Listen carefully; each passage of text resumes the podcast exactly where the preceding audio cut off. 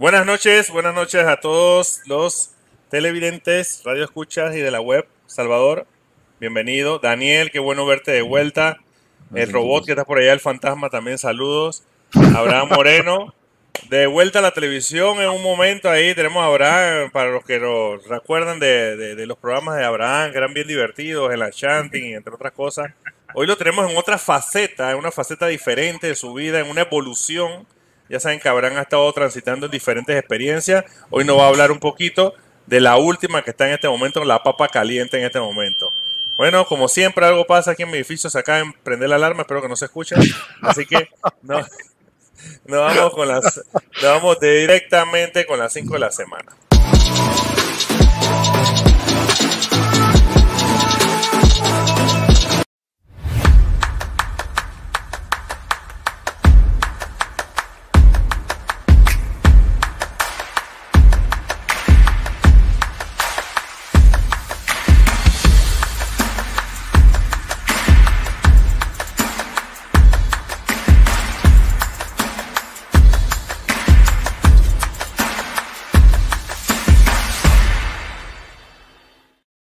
Oye, nuestro patrocinador oficial del programa les tiene una buena noticia. A partir de finales de enero aproximadamente estamos abriendo una nueva sucursal por el área de Charis. No quiero decir mucha, mucha vaina. Por el área de Charis estamos abriendo, estamos haciendo todos los preparativos, los muebles, las cuestiones, para que la gente sepa que estamos ahora, vamos a abrir cerca de Chanis, así que vamos a estar a la vuelta de la esquina. Así que, bueno, ya, ya sabes. ¿Cuándo Costa Rica? ¿Cuándo es Costa Rica? Es la pregunta. Necesito un socio tico, necesito un socio tico para expandirnos a Costa Rica. No sé, no sé quién se ofrece por ahí, alguien que es que no conozco muchos ticos. Daniel, ¿te ofreces?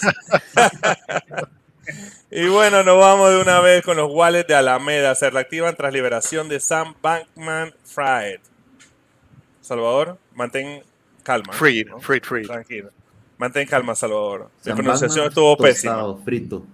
La saga de FTX continúa con cada vez más escándalos de SPF para Felicidad Salvador. Tras largas andanzas, el ex multimillonario fue liberado tras el pago de la fianza que le hicieron sus familiares. Wow. Eh, ¿Alguien sabe cuánto fue la fianza, Daniel? ¿Tienes idea? 250 millones. Ok, un número pequeño que cualquiera puede pagar. Abraham también puede pagarlo. Así que, sin embargo, una vez de vuelta en la propiedad de sus padres, donde estuvo bajo arresto domiciliario, parece que el empresario no se contentó con sus videojuegos y unos días después de su traslado trasladó a los monederos de criptomoneda de la Alameda fueron objeto de misteriosos retiros, misteriosos. Qué casualidad, casualidad de la vida. Pero ahora, por ahora, aún se desconoce el verdadero motivo de estos retiros en cuanto a la participación de SBF en estos es solo especulación. La proximidad del hecho coincidiendo con su regreso a casa simplemente puso en alerta el oído de los medios. La responsabilidad de los liquidadores parece en cualquier caso improbable ya que los tokens se, intercambian, se intercambiaban a través de las plataformas instantáneas generalmente destinados a ocultar transacciones. Eh, este, este, este, es como la novela del año, Salvador, ¿ah? la novela, SBF. Ya, ya, ya escuché que Apple va a hacer la, está viendo cómo hace el, el, el, video documental de esta situación. Ah, pero faltan, pero yo digo a Apple que se aguante, porque faltan varios capítulos que todavía ni siquiera en la vida real han salido. Así que que la coja suave. A ver, ¿qué por ahí? ¿Algún comentario por ahí? ¿Alguien, alguien? Yo sé, yo sé, Daniel, que él tiene retenido algo de dinero tuyo. No sé si quieres expresar tu odio. No, no, no, por dicha, por dicha, donde perdí fue en Luna, no, en, en FTX no, no perdí por dicha. En Luna es, somos raros las personas que no perdimos. O sea, yo perdí también. Creo que Salvador es el único que se salva. No, también he perdido, por lo menos con proyectos DeFi, también he tenido mis desaciertos, así que no te creas. Y uno de los amigos preferidos de Salvador, Floki Inu, lanza finalmente Valhalla, su primer juego en el metaverso. Wow, para todos los perrunos que están ahí en, Tecnoticias, todos los que están asomándose ahorita, voy a hablar de un perrito, aunque esté Salvador presente. No tengan miedo, chicos. Floki Inu anunció el lanzamiento de Valhalla, su primer videojuego en el metaverso, y funcionará con su token nativo Floki, un toque que en Salvador nunca tendrá. Se trata de un juego de combate por turnos y ofrecerá personajes llamados Vera, que también se podrán intercambiar con tokens no fungibles. Floki detalló que Valhalla tiene diferentes áreas con apariencias que incluyen música y pasajes sonoros, así como playas abiertas y la arena desembocará en el mar. Tendrá alcantilados con elevaciones majestuosas, con vistas pintorescas, así como espacios con vegetaciones diversas y hasta un pueblo. Un pueblo, Abraham. Habrá un pueblo donde podemos dar, dictar clases virtuales, Abraham. Porque tú tienes que ser uno de los primeros en dar clases en el metaverso, Abraham. Vaya, vaya investigando el metaverso. Y bueno, aquí vamos a ver un poquito, si me deja, porque sabes que como que StreamYard no se lleva bien con, con YouTube. con los videos. Hablando del perrito, se, se enfermó el perrito de la, de la foto de, de, um, de Chiva, me parece que es, o es de, no, el de Doge. Tiene 17 años ya el eh. perrito, ya está viejito ya. Deja bajar el volumen para que puedan comentar si quieren. En nuestra latencia. No se escucha nada. ¿No se escucha? Ah, bueno. Bueno, voy a comentar ahí. Bueno, ustedes pueden ver ahí. Déjame quitar el audio para mí entonces, porque estoy viendo el audio aquí a toda mecha y ustedes no oyen. Ay, no, no me vengas a poner publicidad. No, no te lo perdono. Ok. Bueno, entonces aquí vemos las gráficas. No son tan malas, parecen de Nintendo 64, pero eh, estamos viendo un avance, ¿no? O sea, yo nunca pensé que este jueguito, este, este, este token tan gallo como Floppy, sacara un juego de verdad. Este hasta se parece al de Mario Bros. Es una, una piratería ahí media rara. El sombrerito de Mario Bros.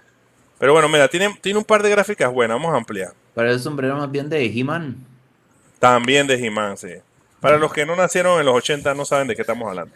Y bueno, la cuestión es que es, un, es peleadita ahí de entre los bichitos que tú vas comprando en NFT. Y vas a ganar dinero. Es un play to earn, para que sepan. Déjame si puedo mostrar. Lo que le gusta a Daniel. Lo que le gusta a Daniel para perder. Aunque últimamente está como enojado, ya no quiere hablar de juegos ya.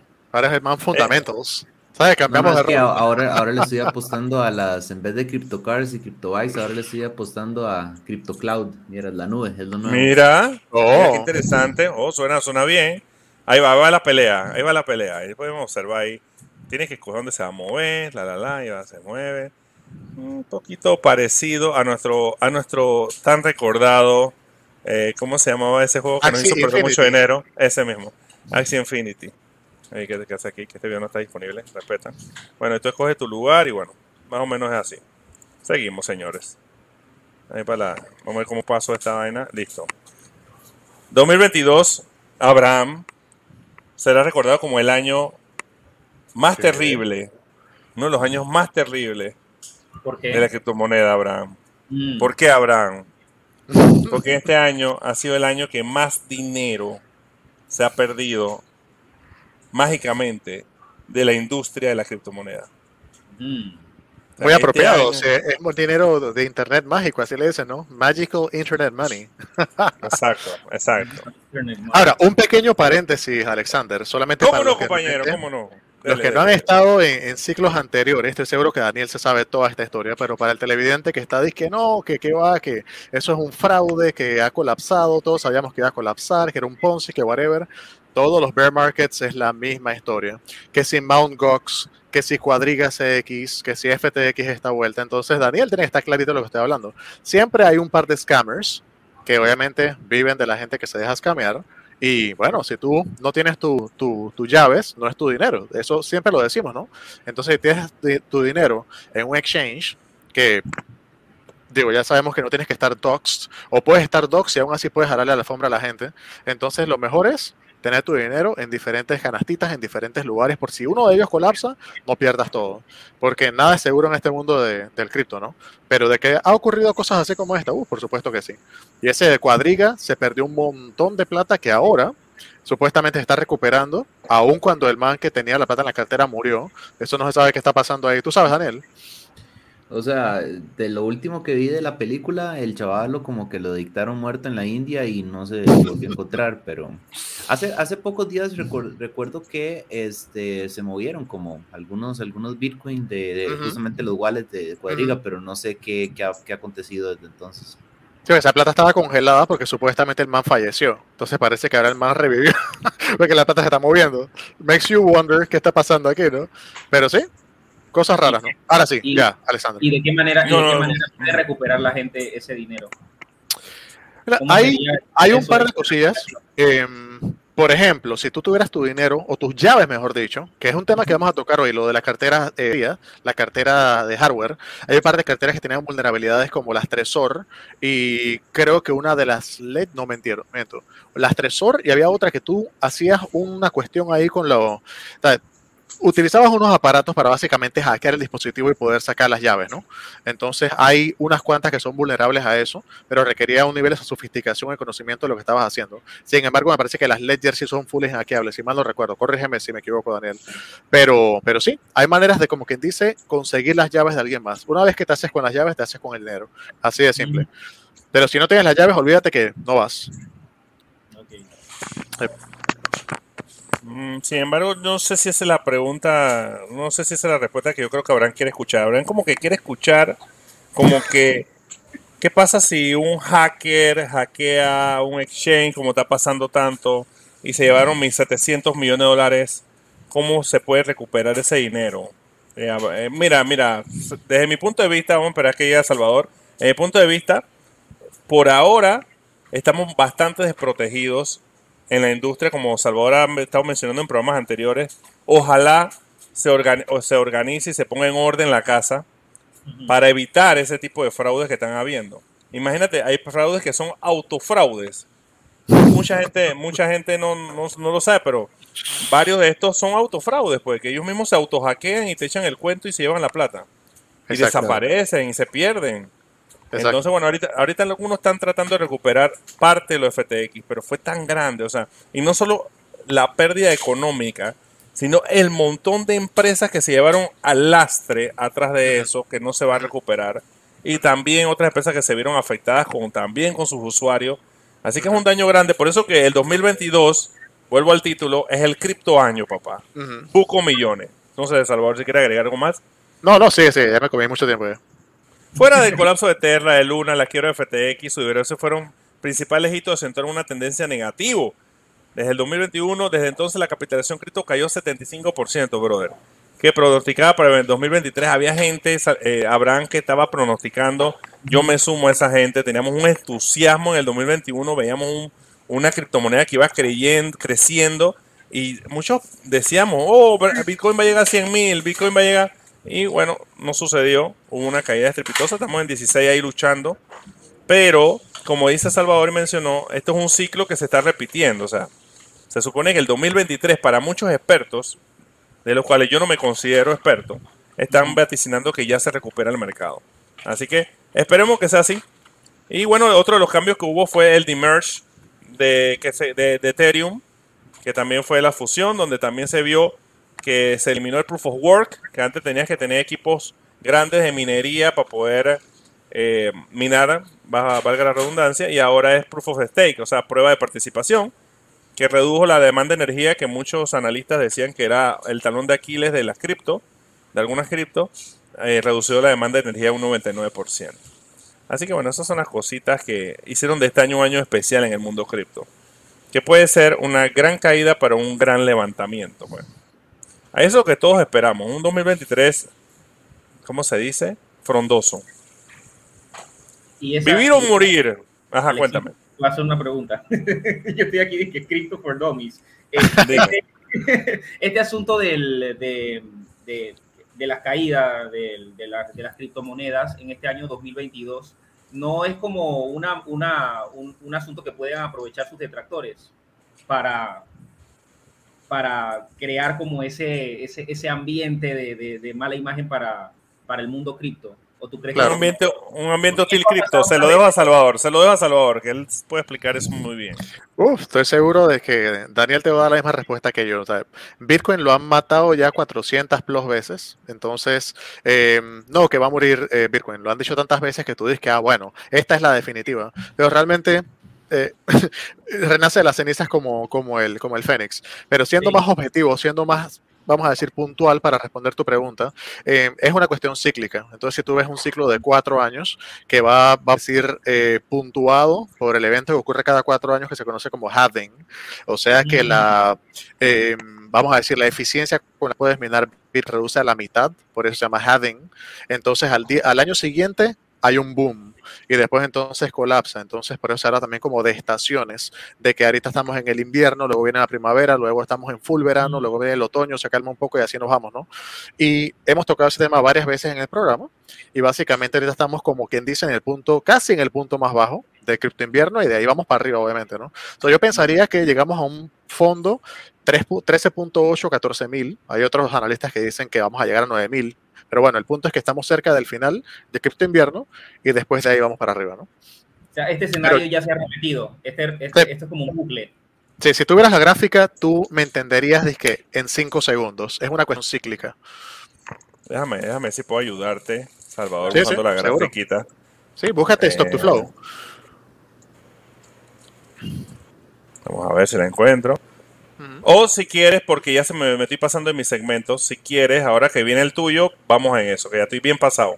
Bueno, eh, aquí estamos hablando de que vivir o morir una decisión de manos de la inteligencia artificial. Bueno, ya se está hablando de un sistema que se llama Sarco, que es un sistema que eh, mide todas las cuestiones de tu cuerpo, temperatura, ritmo cardíaco, eh, tiene el registro todo de tu salud. Y el equipo con la tecnología de inteligencia artificial puede diagnosticar si tú mereces vivir o mereces morir. O sea, te puede diagnosticar para tomar una decisión con ella para morir.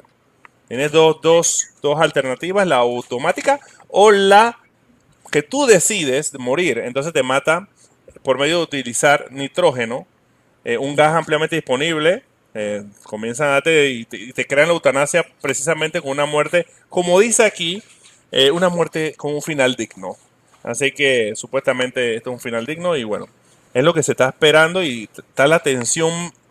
La frase final que pongo al final del texto es lo que me, preocupa, porque la atención médica, según el, médico, que en este caso se llama Nietzsche, Nietzsche dice que la atención médica es un recurso limitado. Entonces se pone entredicho ahí, eso me preocupa, ¿no? Que tú estás ahí moribundo en el hospital y necesitan camilla y desconecta a ese man, maten a ese man. Y yo creo que, eso como que estamos como perdiendo esa, ese tipo de humanidad con esto. Digo, ni un médico está eh, en este momento eh, diciendo que esto va a ser, pero ya se está, ya se está. Normalmente cuando esto comienza a analizarse, posiblemente muy pronto será una realidad casi normal que en los hospitales se tomen decisiones que una inteligencia artificial para evitar que nadie se sienta culpable tome la decisión de, que una gente debe vivir o morir, ¿no? Eh, es algo interesante. Podríamos hablar de eso mucho más adelante. Y hablando de ahí, un, programa que se lo busqué para, para mi amigo Abraham. Un desarrollador ha creado una inteligencia artificial que te sugiere qué decir en las reuniones de trabajo. Se llama Teleprom. Es como un teleprompter. Pero él te sugiere, te va haciendo la, bueno, vamos a leer. Un desarrollador que trabajó durante varios años en el campo de la inteligencia artificial adentro de Apple acaba de presentar el Telepron. Se trata de un programa que escucha el encuentro con tus colegas y sugiere, te sugieren comentarios para aportar la conversación. El creador ha explicado en un hilo de Twitter que Telepron funciona sin estar conectado a Internet. Todo sucede de forma privada en su ordenador, asegura Gross. En línea general, todo comienza con un sistema de reconocimiento que capta todo lo que dices. En la demostración pública por el desarrollador en Twitter, podemos observar algunas expresiones destinadas a hacer reflexiones a los participantes de la, reunión, la libertad es una liberación atrevida y la libertad es un estado de ánimo. No quedan dudas que Telepron, te va a guiar a hablar, comunicarte, se encuentra en fase experimental, todavía tiene un largo camino por recorrer, sin embargo su existencia es otro ejemplo del incansable avance de la inteligencia artificial por estos tiempos, que ya no está limitada a compañías de cierto nivel. O sea, tú estás hablando ahorita, vamos a decir que ahorita tú tuvieras ese programa en tu computadora. El programa te sugeriría qué decir. Sí, que el merch y no sé qué, sí, te, te, va haciendo la conversación y tú quedas aquí como un pro. Bueno, eso es lo, que. Ahora lo necesitaría. Sería muy bueno. Y bueno, esto ya está, o sea, la inteligencia artificial está botándola en todos los recursos. Todo lo que he visto de inteligencia artificial, dibujos animados, música, arte, eh, fotografía, está, está metiéndose en todo y está haciéndolo muy bien. Así que, para no decirlo tanto, mejor que muchos de nosotros los humanos. Y nos va a desplazar. Nos va a acabar desplazando. Yo considero que el desplace humano está a la vuelta de la esquina, mm. y, pero no sé cuál van a ser las connotaciones de eso.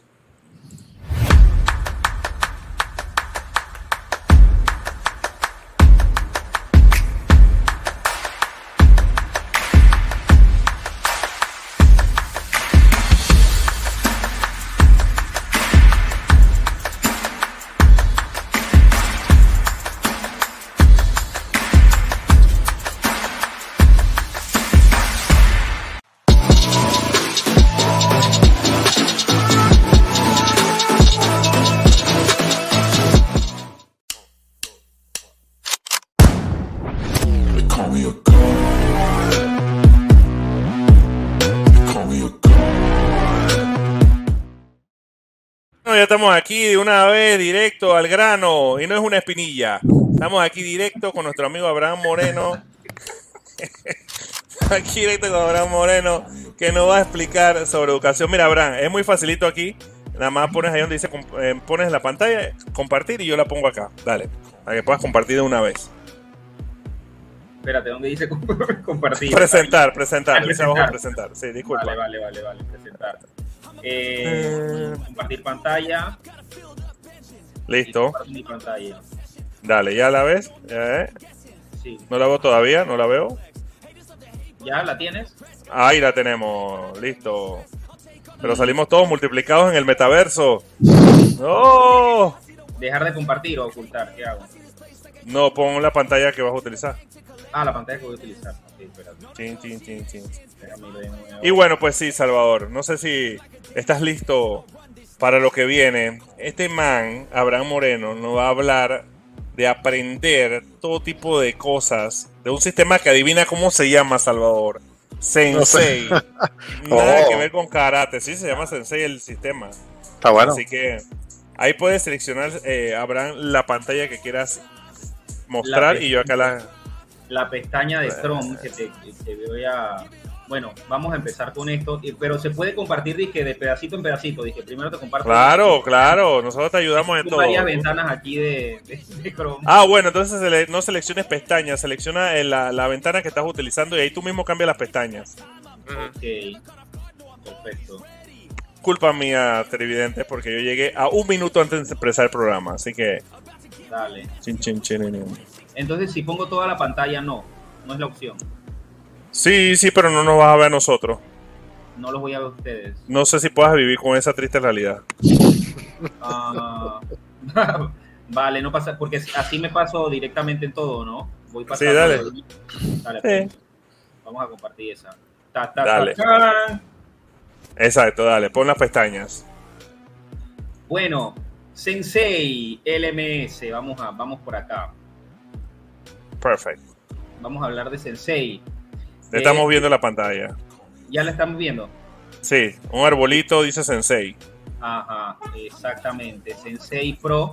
Hay dos versiones de Sensei. Hay una que es gratuita y otra versión de Sensei que es, eh, que es profesional, que es de pago. Pagas una licencia anual. Esto básicamente es un sistema LMS, uno de estos Learning Management System que utilizan las universidades, que utilizan las escuelas, bueno, diferentes centros educativos y que también se puede utilizar a nivel eh, personal, a nivel privado, si eres algún cualquier tipo de profesional y, eh, y, quieres promover o quieres crear un curso y venderlo, pues entonces esta es la herramienta perfecta. Esta es la herramienta perfecta para hacerlo. Así que nada, este es eh, Sensei y yo quería mostrarles básicamente las cositas que se pueden hacer con, con este sistema. No sé si quieres ver un poquito de, estadísticas de cómo está el asunto o quieres entrar directamente en cómo funciona Sensei o me quieres hacer algún tipo de pregunta con respecto o yo voy avanzando.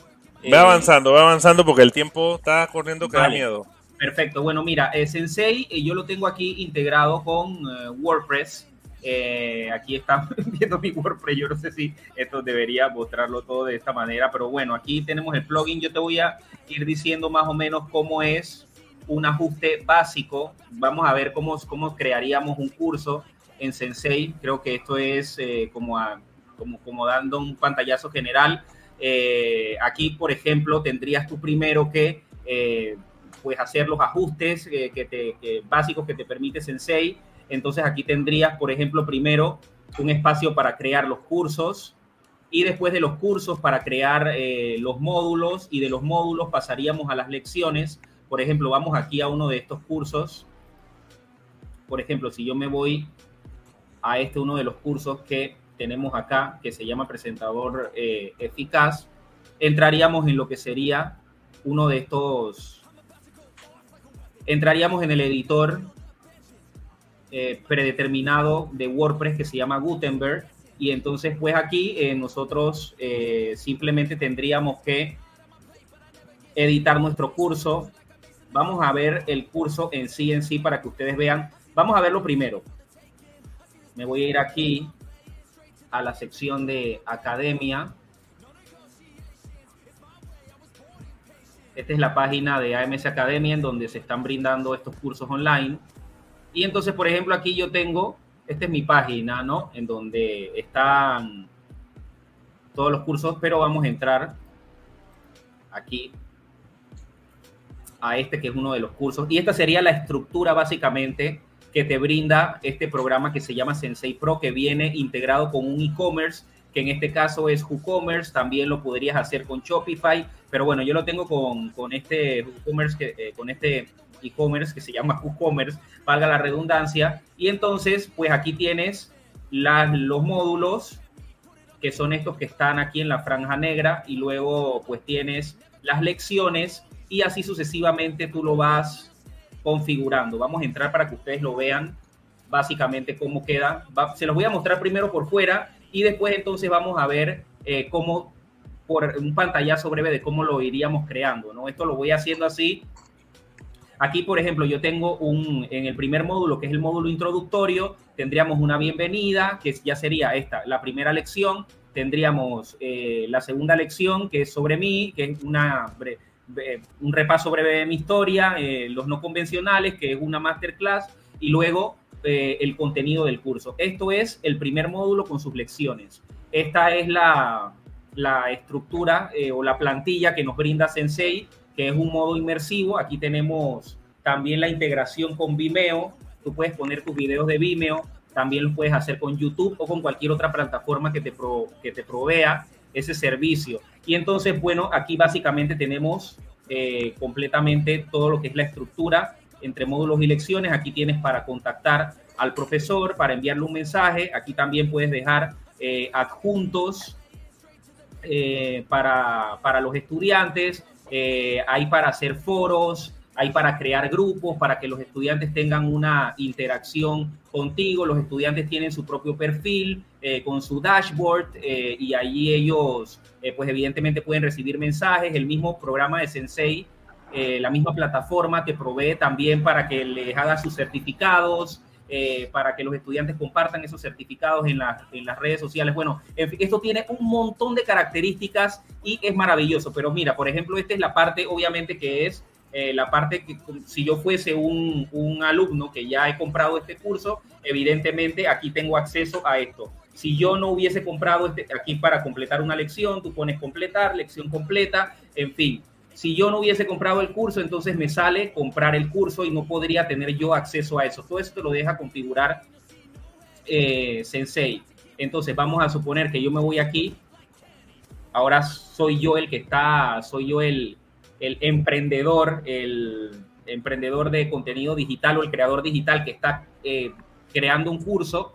Y entonces me iría a esa parte y entonces aquí es donde me sale pues todo lo que es la, eh, la para editar, todo lo que es el, el, proceso de, de, edición de tu mismo curso. Y entonces aquí tú vas agregando, esto está dividido por bloques, esto es un clásico de estos de, del editor de, de, WordPress, el editor este que se llama Gutenberg, y entonces aquí tú puedes ir agregando, eh, Sensei tiene, como pueden ver, el plugin de Sensei tiene todas sus características, aquí le puedes poner una tarjeta interactiva, la lista del curso, las zonas de imagen, tienes preguntas para hacer preguntas eh, a tus estudiantes, los videos interactivos, eh, también tienes los videos de Vimeo, Progreso, bueno, en fin, hay un montón, todas, todo lo que ustedes se imaginan que tiene el editor de bloques de WordPress, lo puedes integrar aparte de las, las propias eh, características que trae el mismo programa. Mira, por ejemplo, aquí tengo Vimeo, yo encuentro Vimeo, yo puedo agregar un video interactivo,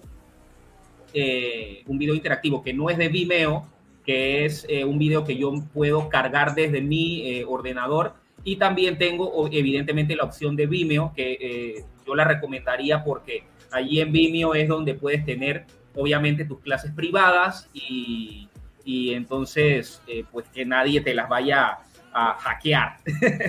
porque si es de... también lo puedes hacer gratuitamente, porque la versión de Sensei, que no es Pro, te permite dar los cursos gratuitos. Este sí no tendría una, una, como una integración con, con un e-commerce, eh, pero si quieres tener integración con e-commerce y que todo se automatice con el carrito de compra y todo eso, sí tienes que hacerlo a través de, sí tienes que hacerlo con la versión, eh, la versión de pago, ¿no? Entonces yo, por ejemplo, esto, esto, es, esto es compatible con todos los temas de WordPress.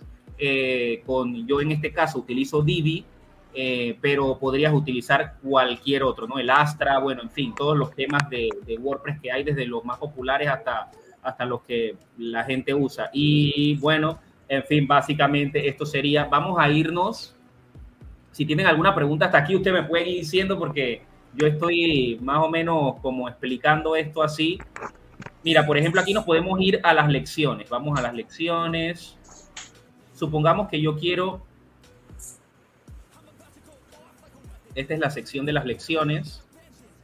Pero ahora, eh, explícanos un poquito más a fondo de esto. Tú puedes, eh, tú con esto, como has mencionado tanto Shopify, tú puedes tener una, un ingreso adicional en tu economía gracias a la venta de los cursos. Sí, ingresos pasivos los puedes tener. Mira, por ejemplo, hay un estudio reciente que hizo una gente eh, que se llama TheTill.com, que ellos entrevistaron a más de 1.400 eh, creadores digitales, emprendedores de contenido, como le llaman ellos, eh, que son los que mueven lo que ellos denominan la economía del creador. Y algo muy interesante de este estudio arrojó que, por ejemplo, este ya es el estudio actualizado del año 2022, porque el, estudio se hizo por primera vez y en los Estados Unidos en el año 2021 y lo que arrojó fue interesante. Vamos, vámonos aquí a esta partecita. Mira cómo están eh, los canales de monetización eh, que más utiliza este grupo de emprendedores de contenido digital, eh, que llámese que todos estamos incluidos en ese paquete, nosotros encajamos perfectamente en eso. Fíjate, lo que son las consultorías y el coaching, el 62% está liderando y los cursos online y los talleres un 39%. Después de lo que son las ventas de libros, las membresías 17%, el eh, speaking fees, que esto es de, cobrar por hablar en público y este tipo de, todo lo que tenga que ver con eso, y eh, marketing de afiliados, el link marketing,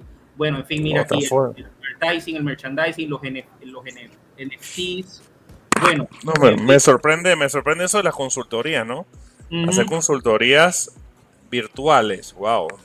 O sea, es un, mercado, es un mercado que está, que está en crecimiento y la verdad es que, eh, la verdad es que, bueno, es el conocimiento, es la venta de tu conocimiento como un producto o un servicio y este es el estudio de los no, de los no convencionales, los emprendedores de contenido y, a veces uno se a veces uno se piensa que las personas que andan en este en este camino son simplemente los los millennials o, esa gente más jovencita y no eh, el estudio arrojó que gran parte de las personas que están metidos en este rollo pues son aquí está la generación entre 40 y 50 años el 40% generación X personas entre 40 y 50 años y 23% de esos emprendedores de contenido son boomers ¿hasta, cuándo los boomers? ¿Hasta cuándo?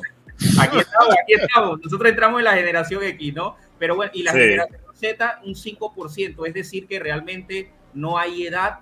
Eh, no digan que la tecnología no es para, para uno que ya está mayorcito, eh, que estamos viejos, ni nada de esas cosas. Así es que hay que ponernos, a, hay que ponernos en algo, en something, como diríamos, y, y de verdad eh, pues si queremos compartir nuestro conocimiento y hacer de ello un producto, o si lo queremos hacer simplemente para compartir, yo creo que eh, esta plataforma LMS Sensei es buenísima porque mira, te, ayuda a hacer grupos y cohortes, bueno, en fin, ah, tiene un montón, tiene un montón, es muy amigable Eh, es muy amigable la plataforma. Eh, vamos a mostrarles aquí para que ustedes vean ya directamente mejor el, ¡Se te ha acabado tu tiempo! Ya se me acabó mi tiempo. Sí, sí, sí, ya, se, se, acabó. si quieres, si quieres hacemos cinco minutos más y, cubrimos entonces fundamentos y dejamos Crypto Games para la próxima, para no cortar a Abraham. Abraham.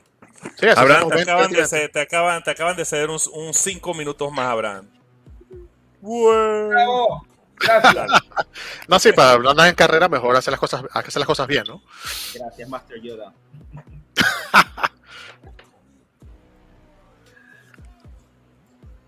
Vale, ¿sigo ya o, Ya, ya, de una vez, de una vez, de una vez. Ah, es de una vez, de una vez. Ah, bueno, yo lo que iba a hacer, pues básicamente era mostrarles la página de amsacademia.org, eh, que es la plataforma en donde directamente pueden ir a conseguir estos cursos. Este es, eh, esta es la página de la academia. Ahora tenemos eh, unos dos cursos que son presentador eficaz y tenemos el curso de creación y edición de videos con el celular, que realmente es un curso de producción audiovisual. Y ven, aquí está ya integrada la plataforma. Súper bueno eso. La, la plataforma WooCommerce. Aquí es, esto es como si tuvieras una tienda online. Eso es lo que te hace, lo que, lo que hace Sensei, es que se integra fácilmente con tu plataforma e-commerce, con tu plugin de, de e-commerce y entonces automatiza todo el proceso. Así que realmente e, es bastante sencillo. Eh, aquí te ponen lo del el asunto de añadir al carrito. Tú puedes dar una descripción de la típica descripción clásica de tu curso. Puedes anexarle videos y entonces también te ponen los productos relacionados. Es decir, es la mezcla de una tienda online con eh, pues evidentemente con esta plataforma de cursos y con todas las características que tiene Sensei Pro. Váyanse a la página de Sensei para que allí puedan ustedes, eh, pues... ¿Cómo, ¿Y cómo, cómo, cómo vemos tu curso para las personas que estén interesadas en ser presentadores de televisión o presentadores de eventos? Todo lo que requiera imagen. ¿Dónde lo podemos ver? Bueno, claro que sí. Lo que pueden hacer es ir a la página www.amcacademia.org y allí pues básicamente entran a la sección de cursos o a la sección de academia y hacen clic en, el en el enlace del curso pues que más les llame la atención eh, y, realmente pues eh, los espero a que, se, a que se inscriban. La verdad es que los cursos están hechos con mucho cariño, ha sido un proceso bastante artesanal, eh, ha sido un proceso entre lo que ha sido grabación y pre, pro y, y postproducción, edición, todo pues más de seis meses de, crear todos los cursos, pero ya está todo en la plataforma y evidentemente eh, se les da un seguimiento a los estudiantes que se inscriban, un seguimiento, unas asesorías eh, personalizadas. Y la idea también de esto es ir integrando profesionales de otras ramas para que también hagan sus cursos tanto en esta plataforma como que evidentemente lo pueden hacer en su propia plataforma. Eso sí, poniendo los mismos precios. Claro. ahí tenemos en pantalla AMC Academia, me dijiste, ¿no? Punto .rg. Sí, amcacademia.org. Esta es. Ahí tenemos la dirección en la pantalla para que usted vaya allá y conozca lo que es el curso que tiene nuestro invitado especial, Abraham. Abraham, no te estamos despidiendo, te puedes quedar en el programa para seguir opinando, te puedes quedar aquí con nosotros, voy a tirar el bumper, pero de una vez vamos entonces, vamos a ir con Fundamento, El Salvador. Sí, sí. Listo, vamos con Fundamento.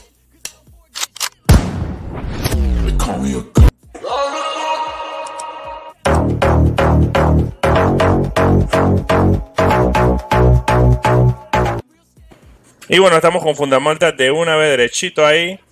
Vamos a ver quién va a compartir pantallinis. Daniel, papá. Yo. Daniel. Vamos a ponerlo aquí. Voy a poner a trabajar a Daniel de una vez, Dios mío.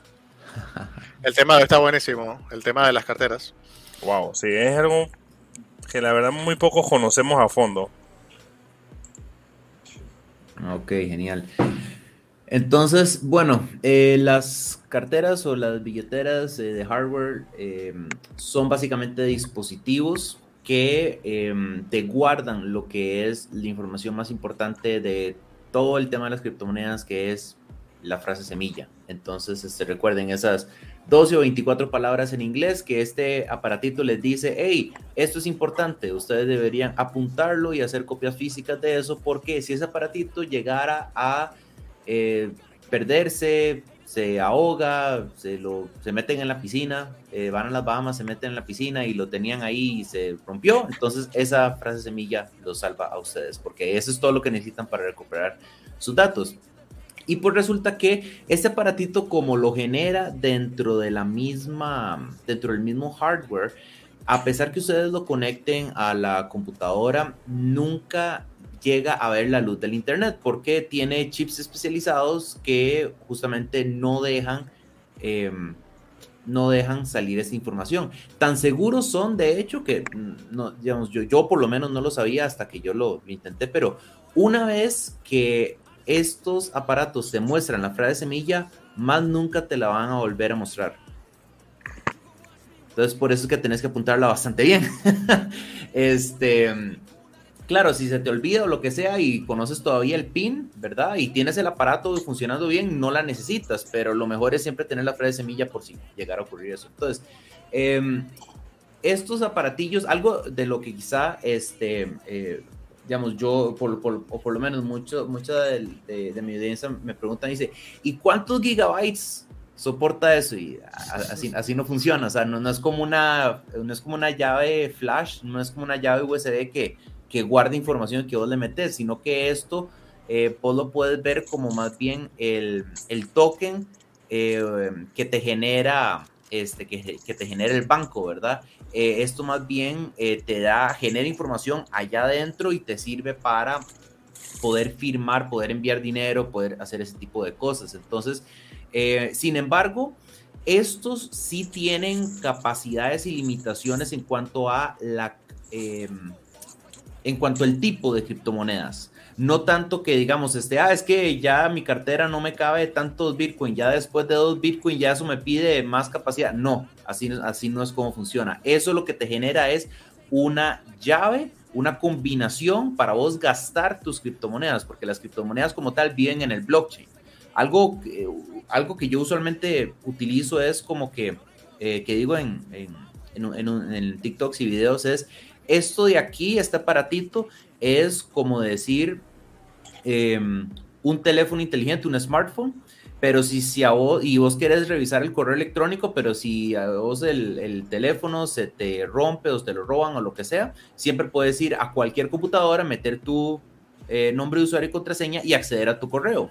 Entonces el correo en este caso serían las criptomonedas que vienen en la nube, en servidores, pero para acceder a ellos, para poder enviarlos, leerlos y recibirlos y todo, necesitas el usuario y contraseña. Resulta que ese usuario y contraseña es la frase semilla.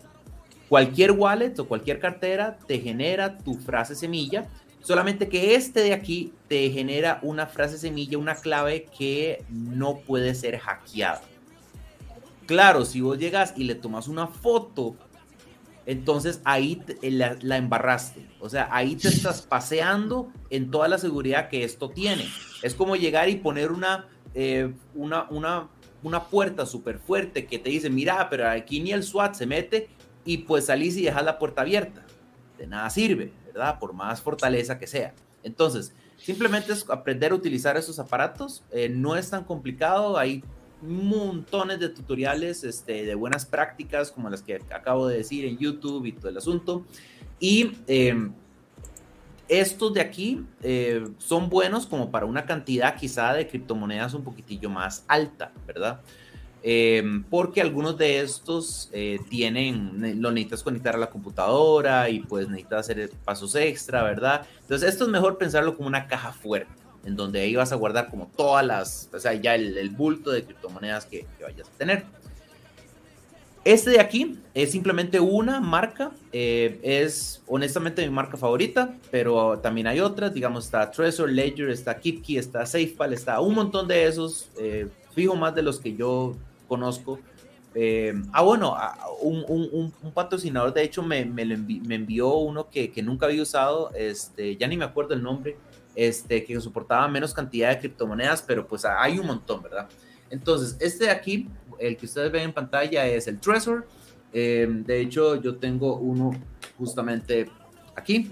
Este, este es como mi favorito. Tiene una pantalla táctil, soporta este, pues, pues varias criptomonedas.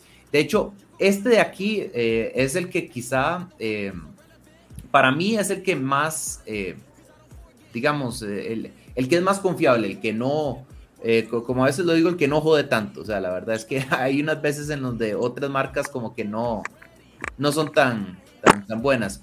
¿Y eso lo puedo comprar por eBay, por, por aquí por Facebook o cómo hago? Entonces, normalmente, Alex, este, cuando vos estás pensando en seguridad, normalmente vos, o sea, uno trata de irse siempre a la página del fabricante, este, porque hay, hay veces que sí, los puedes comprar en eBay y en Amazon y así, pero yo, si quiero comprar algo que voy a guardar potencialmente miles de dólares, por ahorrarme 20, 30, 50 dólares y arriesgar a dejar la puerta abierta, yo prefiero pagar un poco más e irme al, fabricante de una vez que yo sé que no me va este, a meter gato por liebre. Porque algunos, algunas veces eh, estos aparatos vienen tocados, ¿verdad? En el sentido de que vienen ya pre-hackeados, si se quisiera. Eh, entonces, o sea, ha pasado, no, no es así, como, pero, pero sí ha pasado. ¿Y qué valor tienen? ¿Qué precio tienen? Claro, el precio. Ahí estaba 200 Ajá, exacto. Entonces, el, el, el, más, el más caro, el del pantalla táctil que yo tengo, eh, que acabo de mostrar, son 219 dólares. El más eh, pequeñito eh, son 69 dólares. hay una diferencia entre ambos, no solamente es lo de la pantalla táctil, sino que también este de aquí, el modelo T, te soporta más criptomonedas que el otro, este de aquí. Entonces, eh, eso también es una, es una cosilla. Ahora voy a mostrar cuáles este, y demás. Entonces, em, ahora vamos a pasar a Ledger. Entonces, esa es la página de Ledger. Ledger es una marca eh, de, otras, em, de otras carteras frías. Aquí están mostrando como el nuevo que tienen, pero vamos a hablar como de los que, de los que ya hay, ¿verdad? Si ustedes Em, lo ven, se parece mucho como a el formato que tienen, eh, se parece mucho como a llaves USB. Em, si, la, si la fueras a reventar contra la, ¿verdad? Contra la pared, así es como se vería. Eh, si fueras a eh, usarla como deberías, entonces así es. Em, es bastante. Tiene una pantallita aquí, tiene un par de botones, es un método muy simplista. Este de aquí, a diferencia del Trezor, soporta un montón más de criptomonedas y eh, el modelo más caro se puede conectar vía Bluetooth a tu teléfono celular, tanto Android como iPhone. Em, tiene un modelo más, este, vamos a ponerlo aquí. Si te vas a, este es el Nano X, ¿verdad? El, el más caro. Este Nano X cuesta, aquí salen colones, pero esos son 149 euros. Es en que ellos lo tienen, 150 euros.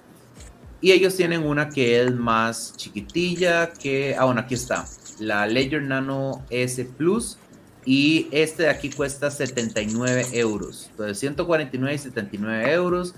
Ambos son exactamente igual en cuanto a soporte de criptomonedas. Soportan la, exactamente la misma cantidad eh, y los mismos tipos de criptomonedas. Simplemente que este, pues es como de un material quizá un poquitillo más eh, de mayor calidad y que pues tiene conexión de Bluetooth. Eso es básicamente todo. Eh, esas son las, únicas diferencias. Y si ustedes quieren saber cuáles son sus criptomonedas favoritas y a ver si lo soportan, entonces ustedes se pueden ir a las páginas correspondientes. Trezor eh, notablemente no soporta este, algunas bastante famosas. Déjame ver si XRP está aquí. O sea, ustedes nada más buscan XRP. Aquí dice, si ustedes pueden ver, eh, debajo de XRP hay una T y un loguito. Eso quiere decir que solo el modelo T lo soporta. El de 150 euros, lo que sea, 150 dólares, el más chiquitillo no, no lo soporta. Eh, notables excepciones que no tiene, Polkadot, no soporta Polkadot. Este, ven aquí que está listado, pero no tiene aparatitos allá abajo. Em, y este, hay otras ahí, pero ¿Cómo estoy en tiempo? ¿Cuánto tiempo me queda? No, quedan 10 minutos. Ah, bueno, ok. Entonces, este, igual, de igual forma, en Ledger, ustedes se van a, ustedes buscan en Google Ledger Supported Coins, y ustedes ponen aquí, es, Ledger sí soporta básicamente todos, o sea, ven aquí que soporta... Soporta, soporta Shiba, soporta Shiba Inu. sí. Soporta como 5000. Sí, sí, sí, hasta, hasta, hasta Trezor lo soporta. Este algo de lo que, si ustedes lo ponen aquí, ven que dice Shiba Inu. Bien, me salvé. O sea, algo interesante es que Shiba Inu y todos los, los tokens, eh, ERC20 y demás, todos esos son soportados por Trezor. O sea, si soporta, se los pongo así, si soporta Ethereum, soporta todos los tokens de Ethereum. Así es, así es como, como funciona. Em, claro, ustedes quizá vayan a necesitar utilizar un wall, eh, el software. Entonces aquí estamos hablando, digamos, todo hardware tiene su software, ¿verdad? Resulta que em, Trezor tiene eh, su propio wallet eh, en, software que se conecta al wallet de hardware, ¿verdad? La, la interfaz que ustedes ven como para manejar la aplicación, pues. Y lo que ustedes hacen es que ustedes ahí buscan las criptomonedas, ven sus saldos, envían, pero resulta que eh, Trezor en realidad es bastante, o sea, lástima, porque Trezor en realidad no, no lo veo muy competitivo en cuanto al tema de software, ni tampoco competitivo en cuanto al tema de soporte de criptomonedas porque Trezor activamente ha dicho que no va a agregar criptomonedas nuevas. Em, entonces, yo no sé qué carajos están pensando, pero bueno, eso es, la decisión de ellos. Pero em, al igual que no, como no agregan soporte de monedas nuevas, jamás van a agregar todos los tokens habidos y por haber ahí. Entonces, uno lo que a veces usa es otro tipo, conecta el aparato de Trezor con otro tipo de software wallet como por ejemplo aquí, que si uno quiere, digamos, comprar Shiba Inu, te está diciendo, sí, puedes recibir y transferir y wallets, de, digamos, de la, aplicación MyCrypto o MyEther Wallet que está sugiriendo. O sea, no es en el, en el de Trezor, digamos, en el, en, en el nativo, ¿verdad? Si ustedes se ponen aquí Bitcoin, aquí te dice eh, wallets, te dice Trezor Suite, que es como el wallet nativo de ellos. Entonces, son cositas así, ¿verdad? Igual puedes conectar el Trezor a MetaMask, que ahí básicamente tenés todos los tokens del, de Ethereum, de la Binance Smart Chain, de todo lo que soporte EVM, ¿verdad? Todo lo que sea compartido de EVM está ahí. Em, creo que eso era todo, excepto lo de, ajá, lo de, lo del hackeo. Entonces, eh, Salvador eh, tiene, tiene razón en el que em, hubo, han habido personas que han agarrado los, los eh, que honestamente, digamos, yo ni siquiera hablo de eso porque la gente después queda como que, uy, Trezor puede ser hackeado y es como, mira, en, la vida real no, ¿por qué? Porque esos, lo que ellos han hecho es que han agarrado un, o sea, alguien que compró el Trezor, ¿verdad? Sin, sin, no que se lo robó a nadie, no, no, no alguien llega, compra el Trezor y entonces lo abre y entonces empieza a mandarle bits y señales y todo como para que le escupa a uno la, información sensible y que pues ya pueda escaparse con todo el dinero. Y ha pasado. Con Trezor no ha pasado que yo sepa con Ledger y esos son este, personas este, del, de departamentos así como de IT, de exchanges que quieren como ver qué tan seguro es. Eso en la vida real no va a pasar. ¿Por qué? Porque si alguien quiere robarte a vos tus criptomonedas, primero no van a ser tan inteligentes para poder hackear ese Trezor, no es tan sencillo. Y segundo, si te las quisieran robar y te tienen a la par, entonces no necesitan pagar miles de dólares para saber cómo hackear eso. Necesitan una llave inglesa de 5 dólares para pegarte en la cabeza hasta que vos simplemente se das y dices, bueno, ok, tome todo mi dinero. Eh, en la vida real eso, eso es como va a suceder. Eh, entonces, lo que uno tiene que hacer es quedarse calladito, no decir cuántas criptomonedas tiene, no estamos en Latinoamérica después de todo, no invite al lobo y eh, guárdelo simplemente la frase de semilla en un buen lugar y el Trezor en un buen lugar y eso es todo. Eh, de hecho, Ledger, si se quisiera, yo creo que ha hecho un poco más de mal que Trezor, porque a los de Ledger los saquearon y al parecer les extrajeron la información de, eh, privada de los clientes de Ledger. No solamente el nombre, número de teléfono, correo electrónico, sino también dirección física. Eso es más peligroso. Saber a dónde era que algún cabrón llegue y entonces se vaya a la, a la, a la dark web, compre toda la, la lista, ¿verdad? Que, que, está ahí. Este, y entonces diga, ah, mira, en Panamá, en Costa Rica hay un carajo que pidió el Trust, vamos a visitar, ¿verdad? O sea, a ver, sin dar ideas, pero la mayoría de la, gente no, digamos, este, primero no sabe ni dónde meterse, que está muy bien, eh, para obtener esa información, es difícil obtenerla. Y segundo, este, pues no es tan, tan, tan fácil, ¿verdad? Entonces, yo siento que eh, por, por eso, ya después, si uno si quisiera, digamos, como este, mejorar en ese tema y no exponerse tanto, uno puede usar este, algún tipo de correo ahí de Miami, ¿verdad? O sea, carajadas, así que uno dice, mira, mándame la mi dirección de Miami, Miami me lo, me lo manda para Panamá o a Costa Rica, donde, donde sea, eh, y ahí estás más, más, más protegido. Pero, este, o sea, eso es quizá como lo más ya relevante y eso es, a ver, estoy hablando de un tema así como súper, eh, no, no va a pasar todos los días, ¿verdad? Este, simplemente es como, ese, ese, simplemente soy yo siendo paranoico, pero digo, yo soy paranoico así por, por naturaleza, la mayoría de la gente no le va a pasar nada malo. Pero sí, eso es básicamente carteras, carteras frías. Este, siempre termino con una un tono ahí como medio oscuro ahí, medio Ricky Morty, pero bueno, sí soy yo. Oye, antes que se nos acabe el eh, tiempo, Alex, yo quería decir un par de cosillas. Ah, em, para, para, sumarizar un par de cosas bien importantes, y posiblemente para los que saben menos están perdidos en la nebulosa Orión, y tú piensas de que a cartera fría, cartera caliente, o que cartera caliente hemos hablado de ella en varias ocasiones, por ejemplo, Trust Wallet, Metamask, eh, Exodus, etcétera, etcétera, ¿no? Entonces la cartera caliente está conectada al Internet 24/7 y em, si tú te conectases por medio de un computador donde se guarden esa frase semilla, a nivel de, qué sé yo, un cookie o algo así, ese es el tema de que pueden como conseguir tu frase semilla si hackean tu máquina y a poder hacer tus monedas, ¿no? Entonces, al tener un hardware wallet, entonces un Trezor, un Ledger, etcétera, eh, los keys están en, el wallet y el wallet no le pasa los keys al computador, entonces tu, semilla nunca se, aloja en el computador. Muy importante mantener eso en mente, ¿no? Esa es la idea de tener o gastarse un par de cientos en un tresor, en un ledger, es que tu llave está guardada ahí.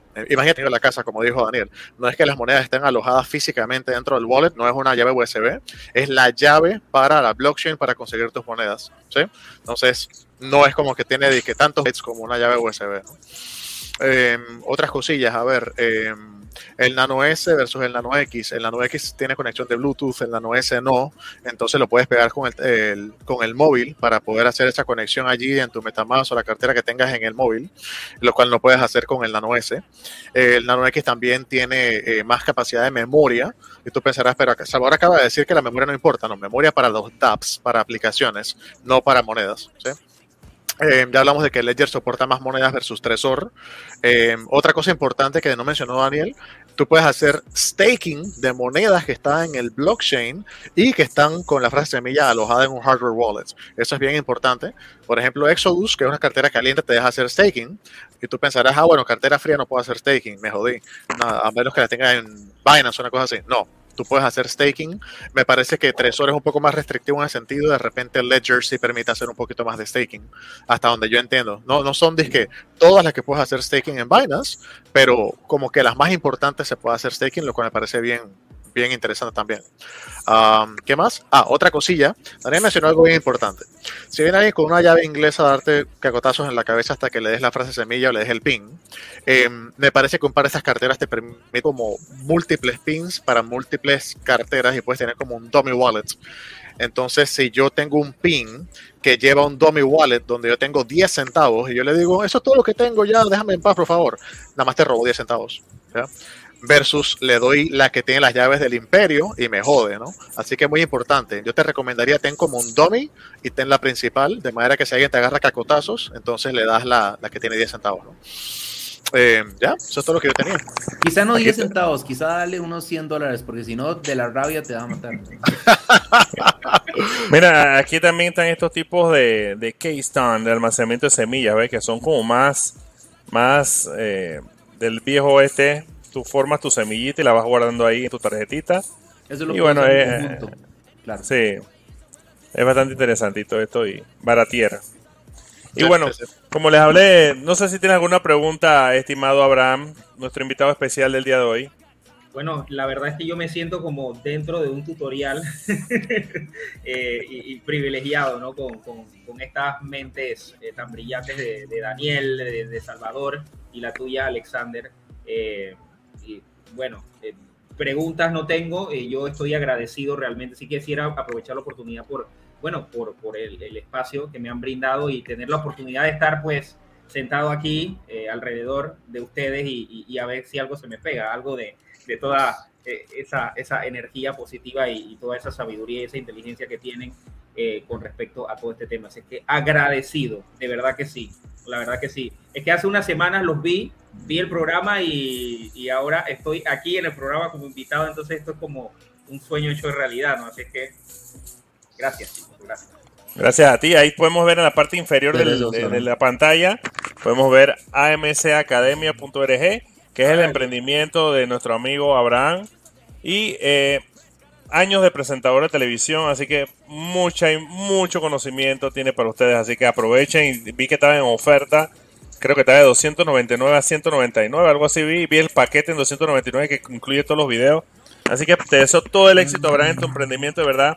Estás haciendo como, ¿cómo se llama? Pionero en esto, en esto de, dictar seminarios. Por lo menos aquí en Panamá no escucho muchos pelados que estén haciendo lo que tú estás haciendo. Y por eso que para, para nosotros también es un orgullo tenerte aquí en el programa para que la gente vea las cosas que están haciendo los pelados en Panamá. Pelados como tú. Están tirándose a, a nivel mundial a enseñar lo que saben. Y eso es muy importante. Y bueno, Salvador, eh, Daniel, Abraham, no sé si cómo se quieren despedir, que ya nos vamos. Hasta luego, muchas gracias. Buenas noches. Feliz Navidad. Gracias por, tu participación, Abraham. Gracias a ustedes, chicos, y feliz Navidad a todos. Pásenla bien en familia. Feliz año nuevo también.